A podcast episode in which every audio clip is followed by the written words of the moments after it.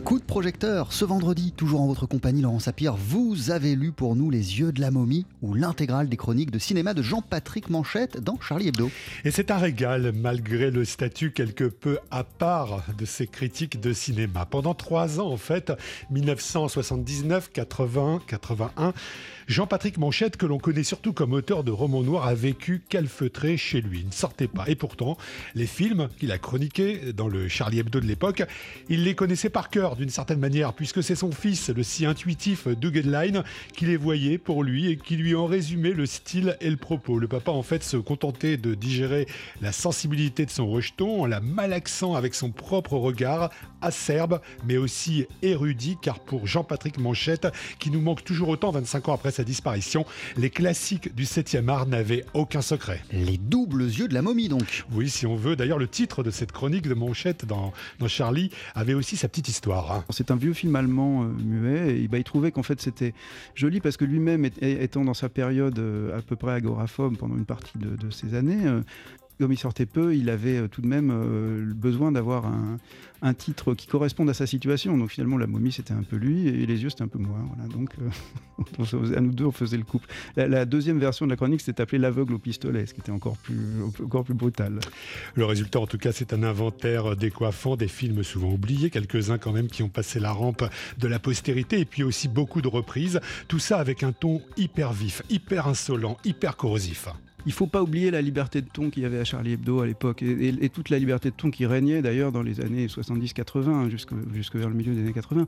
On, avait vraiment la possibilité de parler de tout et n'importe quoi euh, d'une manière euh, parfois très offensive et, voire, euh, voire impolie. On pouvait, les gens s'insultaient dans, la presse. On pouvait vraiment un peu tout dire. hein. Maintenant, on peut plus faire ça du tout. C'est complètement différent.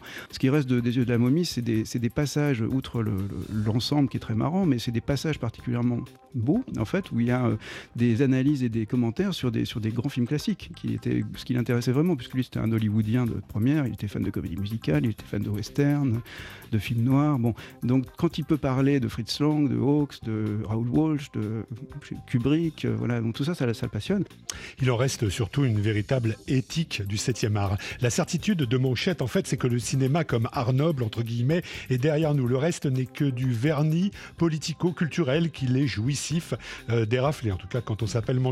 D'où la plume assez dure contre Godard, contre les cinéastes politiques euh, italiens, genre étant Escola, contre Bertrand Tavernier, aïe, euh, dont il fustige, je cite, la veine nationale populaire. Jacques Doyon, lui, est qualifié de meilleur cinéaste tchèque de France. C'est vrai que c'était pas du tout son, goût personnel.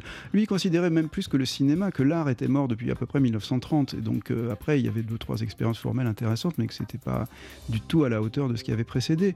Et c'était l'art plastique, l'art littéraire, l'art du cinéma, voilà, tout ça, ça s'était achevé. Mais bizarrement, il y a que le jazz qui, pour lui, était encore une forme vivante euh, à, cette, période. Il était resté depuis les, années 50, il n'a jamais cessé écou- d'écouter du jazz.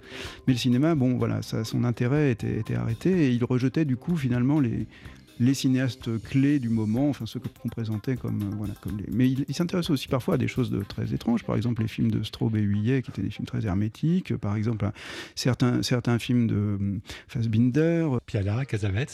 Piala, Casavets, peut-être pour un pas tout Piala, mais euh, les débuts de Piala, je crois, oui, et puis euh, bien sûr tout le temps, bah, c'est-à-dire parce qu'ils atteignent une forme de, réalisme euh, imaginaire ou de, théâtralisation du réel qui est, très supérieure à celle de la plupart des cinéastes. Quand Hitchcock meurt en avril euh, 80, Manchette a ce cri du cœur. Son cinéma, écrit-il, ça n'était pas de l'art, c'était simultanément une activité, une marchandise et une cam. C'est sa grandeur. Car le grand cinéma, poursuit Manchette, ça ne peut pas être de l'art avec une majuscule. Le grand cinéma, ça doit être de la camelote, c'est obligé.